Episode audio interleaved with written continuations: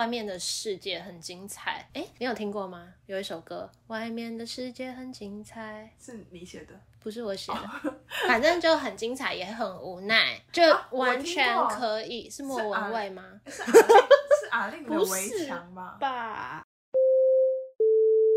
你现在收听的是佩佩没在闹，佩佩 Talks。我是佩佩，喜欢吃，喜欢旅行，喜欢追求自己的理想，也喜欢陪身边的人实现梦想。我会在这里分享我的观点，在美国的小故事，我的创业过程，让我陪你去美国，陪你聊天，也希望你们可以陪我创业。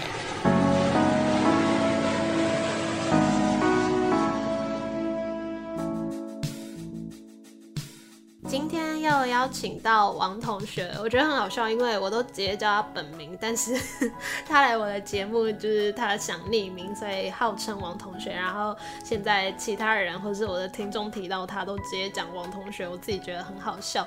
那不知道大家喜不喜欢他跟我录音的感觉？我自己是很喜欢呐，因为。因为可以很自在吧，然后不用准备任何东西，他会 他会接我的话，然后我们就很自然的一直聊下去，聊到不知道怎么结尾。好，那今天我们要来聊的话题是一个人的旅行，不知道大家有没有过这样的经验？那我们会讲一些分别自己在旅行的时候的一些感受，还有得到的启发和收获。那就直接欢迎王同学。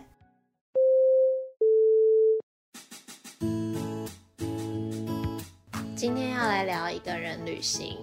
嗨，王同学。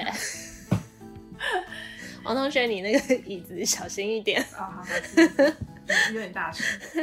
你有你有觉得，就是有一阵子，可能我不知道是我们大学的时候还是怎么样，就是一个人旅行这件事情好像很厉害。好像吧，就觉得好像人生就要来一场一个人潇洒的旅行。对，自以为这样流浪感好像。很酷，对，好像很很勇敢，还干嘛的？是每个人的那个年纪都会流行这件事情吗？还是是那个年纪的所有年纪的人都会流行这件事情？哎，可是我觉得是不是会不会对现在的年轻人来说，这件事情就变得比较没有那么的。像我们以前那样子的感受，有可能就是我不知道这是一时的风潮，还是每个人到了二五二六岁都会有一个这样子的想法，想要执行这件事。你一个人旅行是是什么时候？我是二十五岁去美国，可是那时候快二十六岁了，我就在二十六岁前的几天自己去纽约玩。那是什么样的契机让你就是决定要自己去？因为那时候还没开学，去哪里也没认识什么人。然后我选择一个人旅行的点，就是一定他要很方便的地方。刚好纽约就在波士顿旁边而已，所以就想说哦，查一下，听说搭客运还是搭火车就可以去了。所以就呃，我是到了波士顿查一下过几天的行程什么，然后就直接过去这样子。所以其实那时候你并不是就是觉得这件事情好像很厉害要去做做看，而是就是刚刚好。就促成了你第一次的一个人旅行。我那段时间心如止水耶，就是没什么，一切都没什么。然后因为还没开学，那波士顿没什么好玩的。我在波士顿如果真的要玩，我在去的三天，我就跟我室友把波士顿的一些该去的地方都去过了。三天就结束了吗？通常去旅游三天就够了。旅游的人呐，嗯嗯嗯。哦。所以其实也不是因为什么契机，就是刚好，身边也没朋友，只好自己去，就觉得啊，好像不要浪费时间，就去一下好了。因为我记得我第一次要一个人去旅行的时候很挣扎。你去哪里？我去那个呃，去了几个国家，就去比利时，反正在欧洲的几个城市这样去玩。但我那时候就是很害怕，就觉得说，天哪，我干嘛一个人去旅行啊？一个人去旅行就是。就是你也不能跟人家聊天，你也没办法及时去分享很多事情，所以我那时候其实是很很挣扎，就是要不要去的。那你那时候为什么会有去的念头？那时候后来是呃，我有一个那个朋友鼓鼓励了我，她是一个韩国的女生，然后她自己跑到那个克罗埃西亚去，而且她的手机坏掉，嗯所以她是把地图印出来。哇，对，而且是在我们这个年代，就是大家依靠着 Google Map，然后她就拿着没有啊，我我有手机也没用啊，哦，是是是，我还是到处问路人为生。但但这样蛮好的、啊，这样我觉得这样才可以跟大家互动、啊。嗯嗯嗯所以他他做这件事情之后，我就觉得说，那我有什么好不一个人去的？然后再加上之前一直很害怕，想说不行，那在自己害怕之余，我还是得先去体验看看才行，所以我就去了。那你有什么体验吗？嗯，怎么反过来？反哥当主持人当太习惯，赶快把球丢给你。就就是就是刚开始就是一定很紧张啊，而且会不知道怎么开始。你你那时候决定去去那个纽约的时候，你是呃有觉得第一站要从哪里开始，还是你就是跟平常你规划行程一样，你不觉得有什么差别？可能那个时候，因为毕竟刚去，等开学有一段比较空闲的时间，所以我可以好好的规划行程，就真的有说我要吃哪些东西，哪天要去哪个博物馆。我我那次去都是排什么博物馆行程，会照着 schedule 走。但是后来的我就再也没有排过行程了。嗯，确实一个人去不见得需要有什么妥善规划行程，就想去哪就去哪的感觉。对对对对对，我记得我那时候刚一开始的时候就很手足无措，因为就是完全不晓得该去哪，再加上我又是一个有一点点仪式感的人，嗯然后所以我就那时候有在 follow 有一个作家，然后他那时候到也是去比利时，然后他有推荐一家甜点店，所以我就让自己的第一站从那间甜点店开始。哦我也是一家那个纽约不是都会吃乳酪蛋糕吗？啊，对对我，也是从一家乳酪蛋糕开始，就想说，啊，先先去坐着休息一下好嗯了。嗯嗯，然后就觉得一个人玩虽然有优点，但缺点就是东西很容易吃不下。那蛋糕就很大，你就是没办法，或是你明明就想吃蓝莓又想吃草莓，但你就只能选蓝莓。这真的是一个人的缺点。对，我就只能就是吃不完，然后带回去冰着当明天早餐这样子吃。嗯，然后其实有时候就会想说啊，吃的东西吃一下就过了，所以就呃有几餐都是吃那种路边的很便宜很便宜的披萨店，那里那里有什么一元披萨，然后就去有一点就也不是什么很干净的地方，就为了填饱肚子这样吃。就吃的比较随便嘛。嗯对我有有时候也会吃便利商店。对，而且也不会去吃那种餐厅，然后尤其如果是那种合菜比较偏合菜类型的东西，就不能分享。除非你觉得呃自己好辛苦，好想犒赏自己一次，就会去吃。嗯，那你除了就是在这些就是行程准备上面啊，你有什么心情上面的调试吗？还是还好？譬如说。毕竟是你第一次一个人去那边嘛，那之前在团体旅行旅行的时候，你都有一个人可以，你至少都有人可以分享，然后或者是你可以不用担心很多事情。像大家一个人旅行，有时候最担心的是治安，对对，那那你不会觉得说，毕竟纽约也不是一个大家觉得治安太好的地方，对，你不会很紧张？我有印象，这我好像在很久以前我自己的 podcast 有提过一段这个经验，就是因为我第一次去，我是住纽泽西的以前一个学姐家，但是在白天玩都是自己去玩，然后纽约跟纽泽西它中间要经过一段。它叫 Path，就是不是一般的地铁。然后我又是个大路痴，反正我就这样子到达那边已经十一点了，已经超出我的那个就是预期预期时间了。然后那个学姐就跟我说：“你下车之后搭 Uber 去她家。”然后我下车之后，我就看我的 Google Map，走路只要十二分钟而已，我就开始走，而且路上就一堆流浪汉跟黑人。但是虽然我我这那次去，或是我在美国一段时间，我觉得黑人不是什么我们想象的说他们很可怕啊什么，就就完全不是。但是只是说一个小女生，然后在很就蛮黑的，然后要走十二分钟，其实有点可怕。然后他们都会比较有一些呃嬉闹、吵杂声音，对我就越走越快。那那次是第一次，我觉得有紧张的感觉。多少还是会吧，毕竟是陌生环境。你有时候在台湾，你可能自己走夜路都会紧张的，更何况是在一个不熟的地方，对不管旁边那些人到底是是谁，你都还是会，就是他们可能没有对你做出什么反应或说什么，可是你还是会怕怕的。对对对而且我我忘记我住两天还是三天，反正我好像某一天我还下错站，就是它是一个很像火车站的地方，但是我下到后站，后站又更多流浪汉。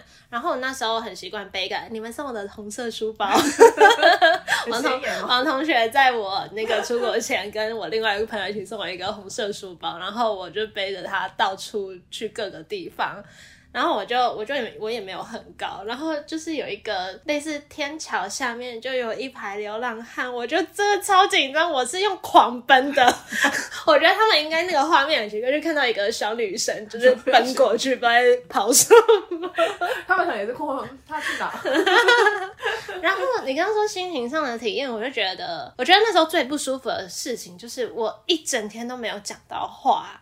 啊，嗯嗯嗯，就觉得我好像讲话哦，因为真的都没讲到话哎。我唯一讲话就是我记得我去一个地方吃熏桂贝狗，那好好吃哦，我忘记店名了，但那好好吃。我每次去我都会去吃，可是它没有座位，它就是在那家店的外面有一个类似那个长椅。啊啊！那时候就有一个大概六十岁的，也不能叫奶奶啦，但是就是一个白头发的女生坐在那边在吃杯狗，我就坐在她旁边，我就有跟她聊天，然后我就觉得终于讲到话。那那你是怎么开启这个话题的？忘记了哎，太久了。因为大家都会，其实都会有一点点电视上面可能都会演说，你一个人去出去玩，或者是你旅行的时候就可以认识很多不同的异乡人。但其实这件事情没有那么容易达成诶。怎么说？就是。因为你要你要愿意开口，我觉得这就是一个，这首先是一个勇气，因为你要跟陌生人讲话。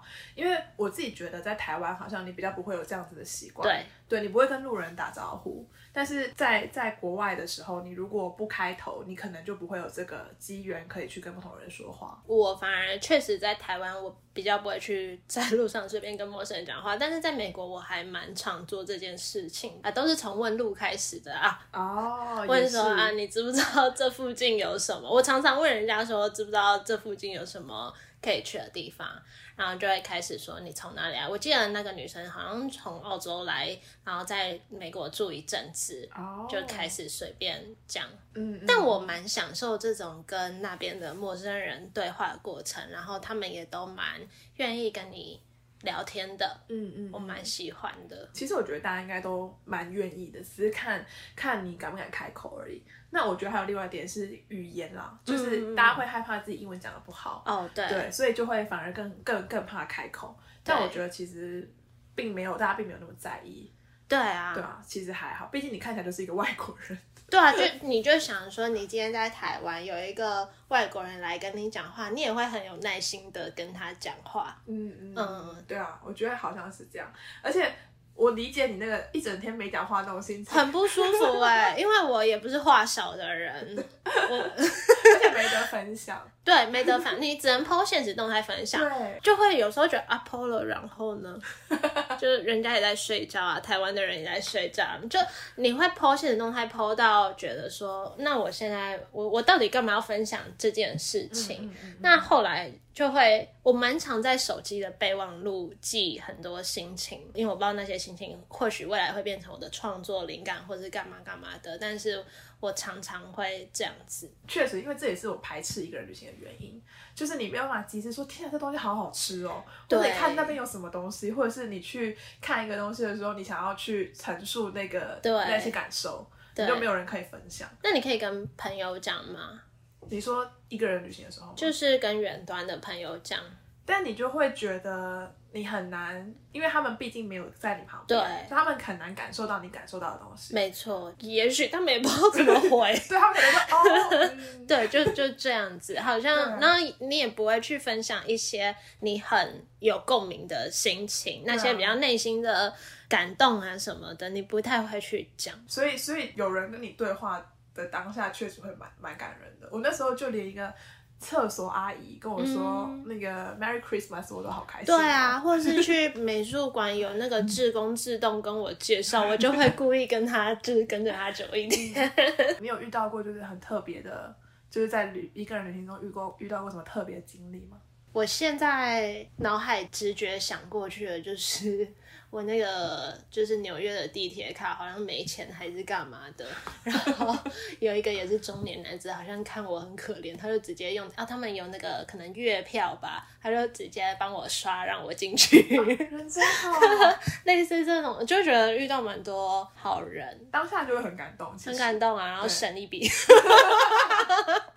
对啊，我没有这样，我那时候真的是不太知道他到底是没钱还是怎样，为什么我逼不过去？嗯嗯，对，我记得我有一次那时候刚到英国的时候，要也是要坐地铁，然后要第一次要自己坐到伦敦，我那时候也是不是很熟悉。地铁这件事情才发现，原来伦敦的地铁是没有，英国的地铁是没有收讯的，所以你一下去之后，对你没有办法去查说你到底你下去要到哪一站，你必须在上面就先看好说你要到哪一站。然后我那次就是完全不知道自己就是到底要去哪里，然后一就下去了。所以我真的很讨厌坐地铁。我有时候看地图，只要不远的地方我就用走的。我有一次甚至从纽约的下面走到上面，好像快一小时，太远了，超远的。但是我真的好讨厌搭地铁。然后我有一次也是乱走。乱走，就好像走到华尔街，那时候感觉就会很奇妙，就是华尔街好像是一个你从小就觉得啊，那里应该是一个很酷的地方吧，就是金融。对啊，可是我每次去那里都在施工，所以你去了，你就会觉得嗯，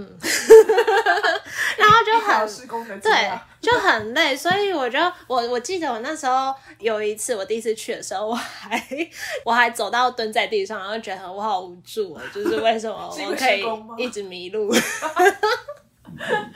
就觉得很累，因为包包又很重啊，好对对好累哦。哎，一个人其实蛮辛苦的。对啊，我确实那时候也都花很多时间在走路，就会觉得好像没必要坐车，然后就觉得好像即使因为时间都是自己的，然后即使走四十分钟的路，我都觉得还好。每天都两万步以上。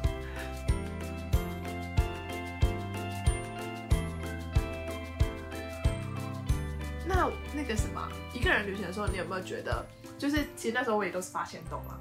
然后，然后就会会发非常多细细小的事情。对，你有没有觉得，其实因为你在团体的时候，你们会花时间在聊天、在合照，那反而其实会错过很多东西。在一个人旅行中，你反而会注意到很多小小的一些小细节。是，然后也都会因为那些事情，就是心情就会莫名很开心，即使只是看到。一朵盛开的花是没错，就是你看到鸟在你旁边，你会就听到那个声音，也会觉得有一种幸福的感觉。嗯，是一种不晓得为什么，就是所有的感官都被打开。对，嗯我那时候就连看到两只鸭在玩水，我都把它拍下来。确实，你跟因为如果旁边有人，你可能要把心力放在旁边那个人身上，你们要聊天，你们要想，你要你要听他讲什么，那你就很难去注意到周遭。的事情，我我我自己觉得这一点是我对旅行一个人旅行最大的收获，因为觉得好像这件事情你应该要把它体现在日常生活当中。我觉得是哎，我觉得我现在就觉得我应该要，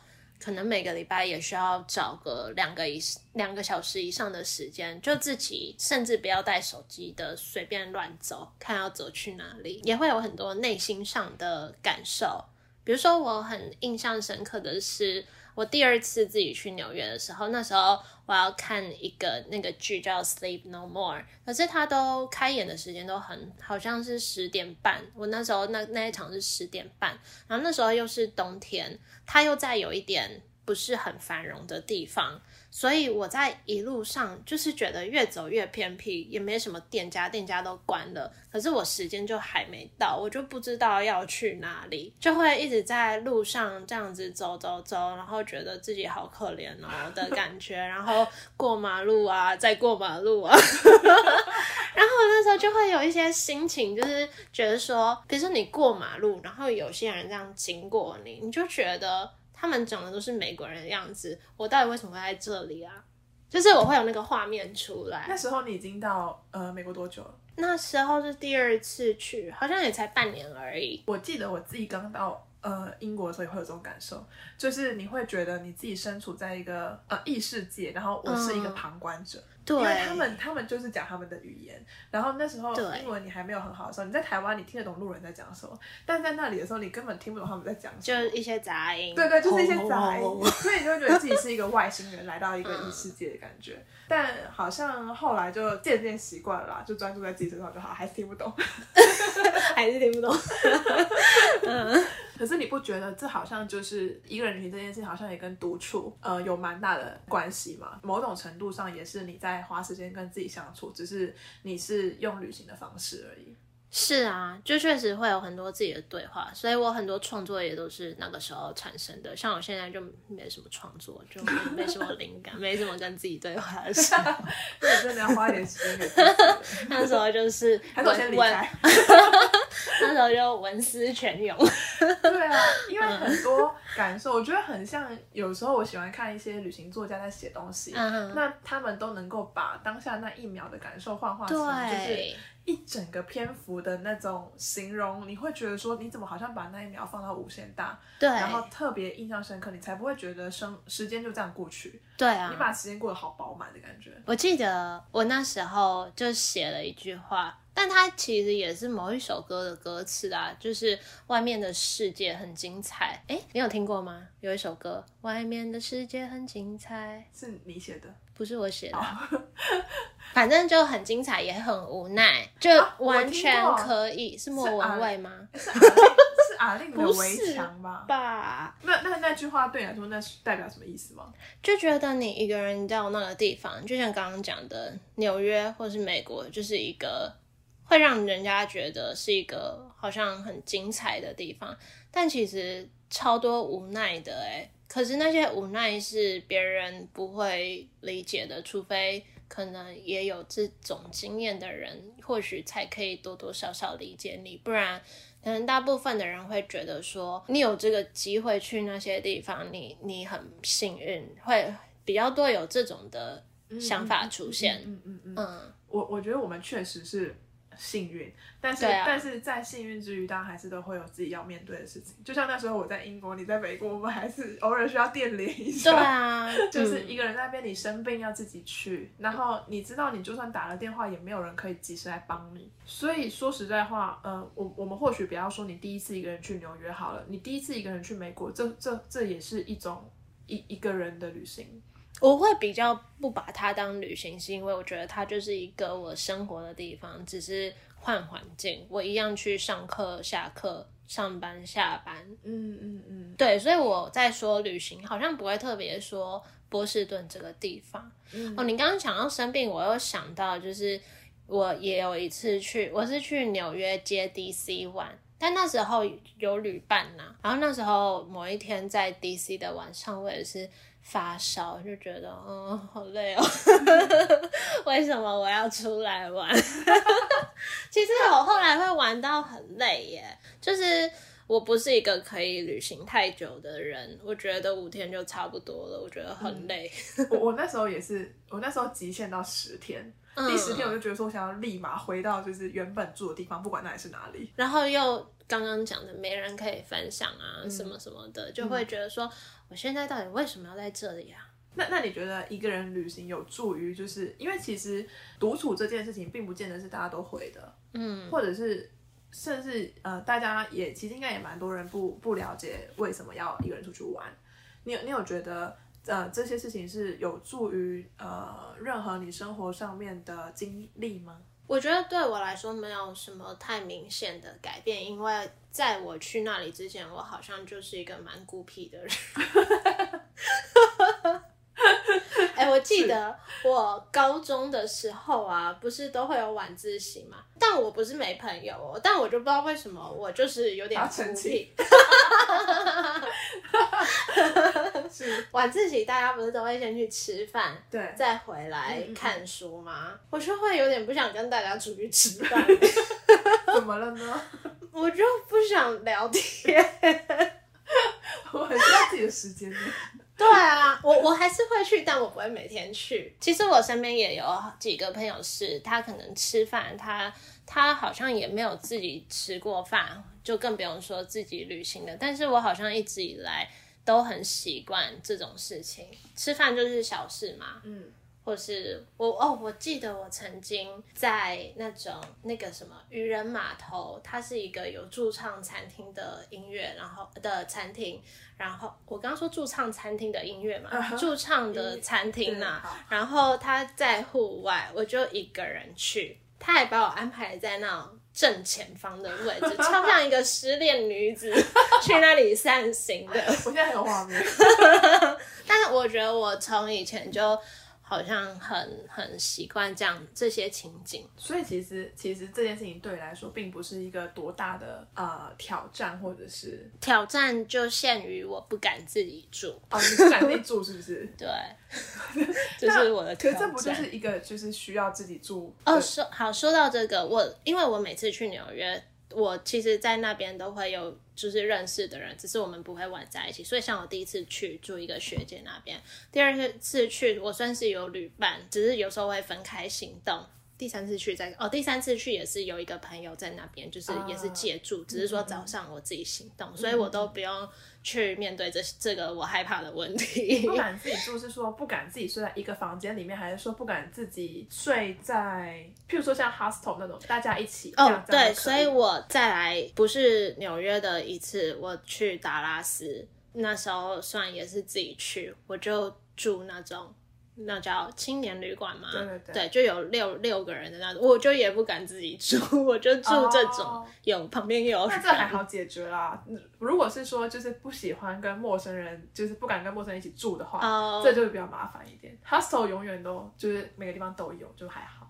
对对，我我是怕没有人，哦，怕没有水。但但是住 hostel 你毕竟洗澡什么的还是要自己去洗，我还是会有点害自己去洗，澡，它不就是一个 就是一个饭店吗 我就会怕。那去住饭店可以吗？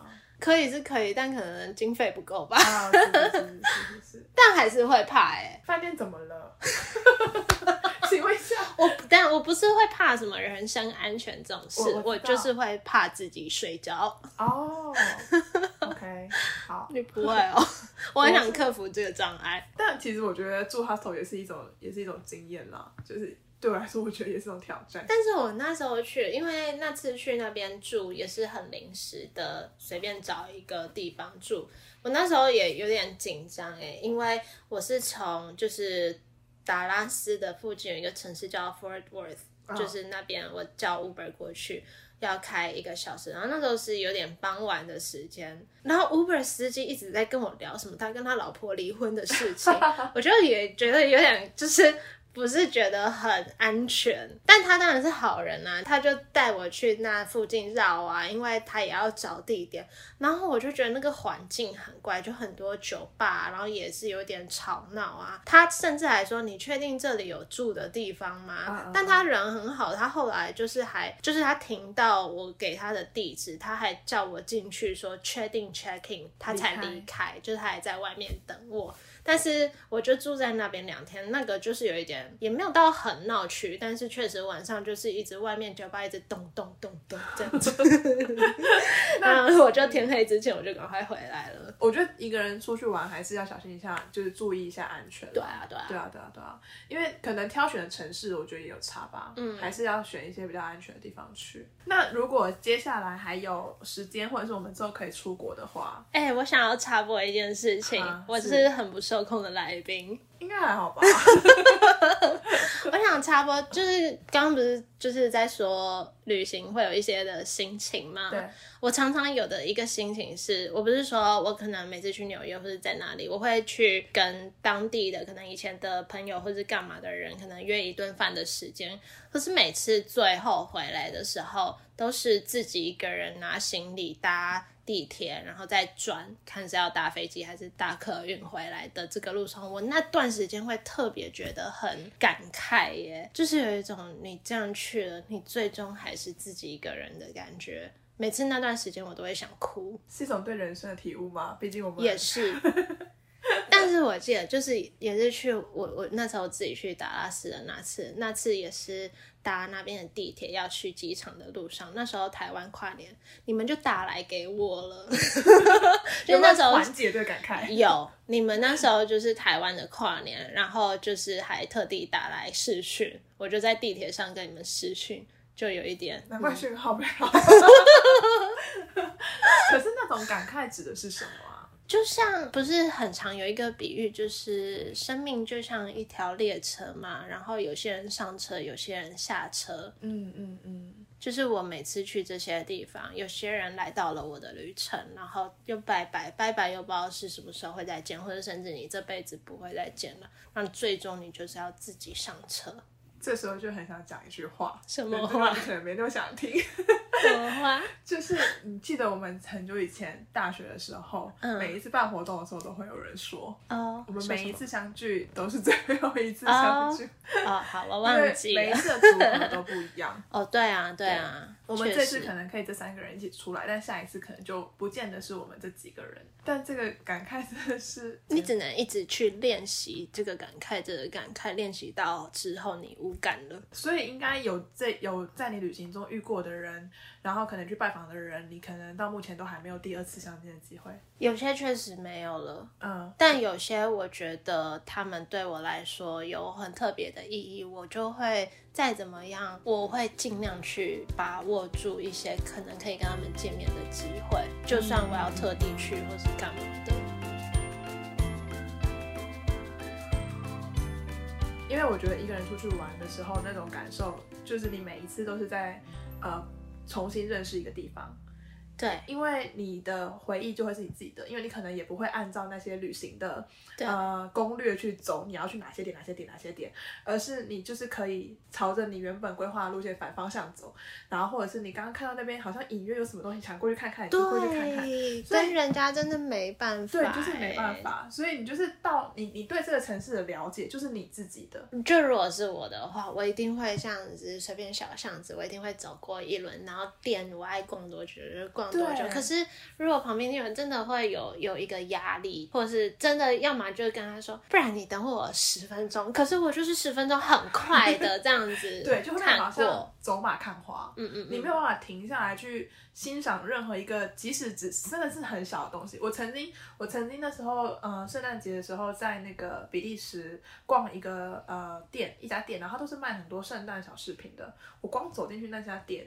我就犯累哎，但是那时候因为你的呃身体感官全部都放的非常大，然后你注意到很多小东西，你都会有一种不晓得为什么由衷的觉得好像很幸福的感觉。对啊，对，可是这些东西是，如果有人在你旁边的时候，你顾虑到他的很多对。他的想法或者是他的感受的时候，你就没有办法让你完全的去接受这些外来的东西。你也不能马上把你的心情写在备忘录，对对然后对。你就会忘记了对这件事情就没了。嗯，而且其实有时候旅伴会觉得说，哈，我来这里了，我那边没去到，这边没去到，但其实对我来说真的都不是重点，因为对啊，每个人对于这些城市的了解，我我会希望我自己我自己认识的东西是不一样的，不是像网络上面你能够查到那些旅行的攻略那样。嗯，哎、我很喜欢每次到一个新的城市，我都会喜欢习惯用颜色来比喻这个地方。例如说，纽约是什么颜色？灰白色。哦，好像是，我好像是用灰色。嗯嗯嗯。对，我记得哦，我第一次去英国的时候，我说伦敦是红色，红色或土色，因为它的建筑物都是土色嘛。哦，对。然后红色就是它很多电话亭或什么是红色。嗯嗯嗯。可是我超喜欢那个 Brighton 那个城市嗯就是你之前住的地方，对不对？我就说那边是彩色的啊，因为那边房子吗？房子，然后它本身就是一个很那种那叫什么同志接受区，对不对就那个城市是英国最对对对对所以我就觉得你刚刚讲的房子，或是那边海边啊什么，我就觉得那边是彩色的。嗯嗯嗯，还有什么地方我也忘记了，但是我那波士顿呢？你待最久？波士顿我会用红砖色哎呀，好红砖色红砖色。色，因为它是比较古老的城市，所以它有些街道它的建筑物是那种红红色瓷砖，不一定每个地方都是，但是我现在想的就是那一区。这真的蛮特别的，就是真你对于每个城市的认知跟了解，你用你自己的方式去定义。我现在还在想还有什么，西雅图我会说是绿色？它真的很多花花草草绿绿的，就是路边很多绿色，植物哎、很酷哎。然后星巴克也是绿色，星巴克是绿色。没有啊，主要是绿色植物它真的特别多。我觉得会不会也是因为你画画的关系？有可能是，但我那时候就很喜欢这样子那子请问一下，那个台北是什么颜色？浑浊的色。你糟糕了，你 没有啦，地方，我看地方，看可能松山区不太一样，哪天港不太一样，彩色，是因为因为像菜市场啊，很多水果啊、蔬果啊，彩色。哦是是是是是，我以为说像捷运的我所以，我刚刚我刚刚说混浊色就是一个彩色的，因为彩色就是很多颜色混浊起。不要再辩解了。我我自己觉得这些东西都应该要拿回来自己生活当中啦，就是不要在旅行的时候才去有这些感受。因为我后来呃从那一次回来之后，我的一对自己的一一个那个就是期许，就是我希望在生活当中都可以对这些小事情都像一个人旅行般知足，看到很多小小的东西也都可以很开心。嗯嗯，对啊，就可以不要，你不要只是想要在旅行的时候跟陌生人讲话，对你你不要只是，就像我们去爬山的时候，不是大家都会跟那个对。打招呼，我很享受一个爬山的过程，就是大家都会说早安，对，我觉得其实这些东西对，快到了，哦，都在骗人的，加油！下山的时候最喜欢跟上山的人说快到，对，再两分钟就到了，对对对，都是二十分钟过去了。但对吧，曾经有一个人也是这样子跟我说，就是那为什么这些话不能在日常生活中对啊体现？就是你不会跟捷运那个 手扶梯的人说“嗨，早安 上次试试看啊，下次试试看，我觉得这是一个蛮好的做法。”，但是。就是刚刚又再回到说，在美国蛮容易跟陌生人讲话这点，因为他们也很容易会跟你讲话，比如说有就也没有到蛮长的、啊，但会他会称赞你的穿着，说：“哎、你这件裙子很漂亮、你哦。”说陌生人吗？对哦真的哦、那个我好像有听有听说过这样一件事情，就是美国比较容易会有这样的互动，但反而相对来说欧洲就比较不会有。哦，真的嗯，哦，好像好像特别应该是说英国跟美国的差差别，大家比较不会在路上跟陌生人对话。英州英英英英国 英州是什么？英国比较震惊的感觉吗？可能是吧，但至少至少我没遇过啦。嗯对好像比较美国比较会做表面功。哦，那有听说什么在超市的时候，大家选个水果都会攀谈起来，不是吗？会啊，好，那应该我觉得对一个晚上，这不知道怎么结尾、啊。王同学不知道怎么结尾，我现在坐等他结尾。谢谢大家今天的那个聆听哦。好，那今天就到这里，拜拜。再见，拜拜。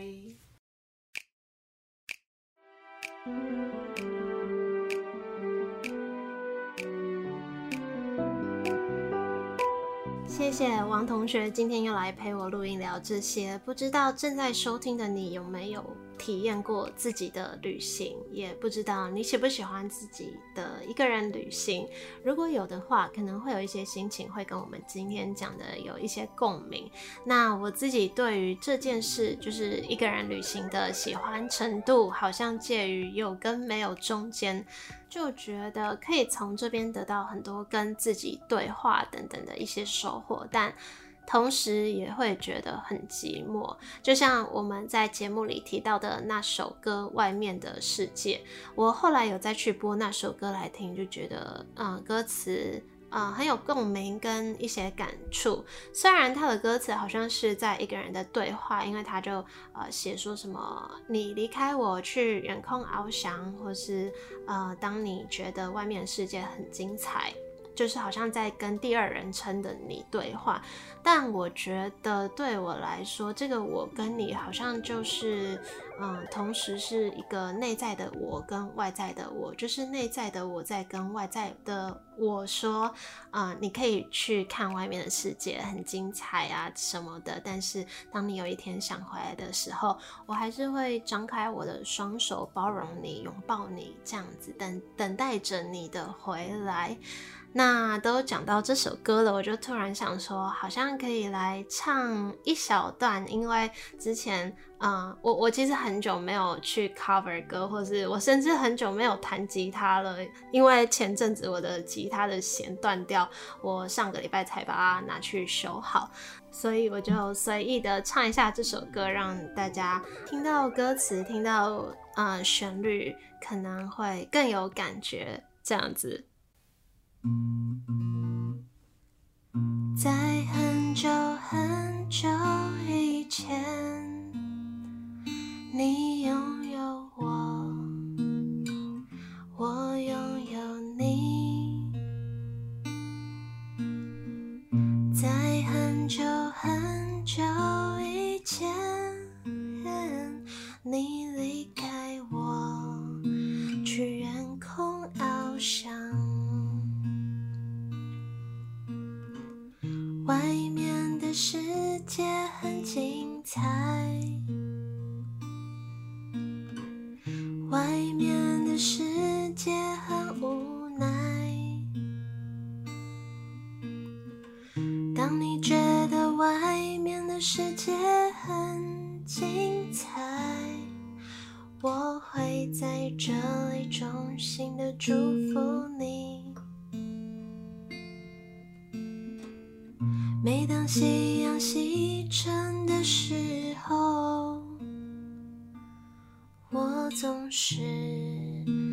这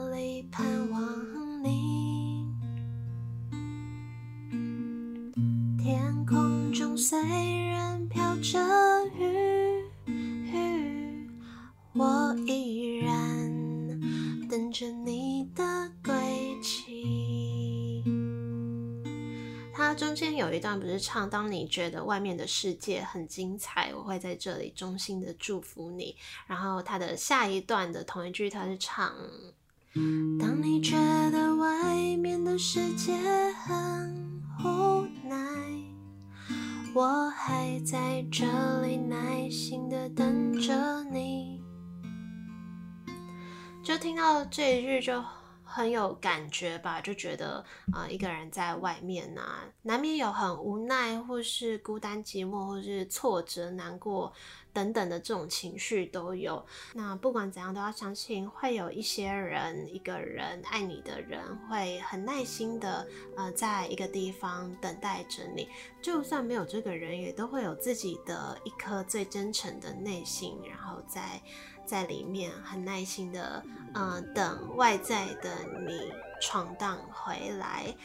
好，那今天就到这里，谢谢正在收听的你，也希望大家会喜欢今天的内容。如果喜欢这集节目的话，也可以帮我分享出去，或是到 Apple Podcast 上面留言打新评分。我们一样下周见喽，拜拜。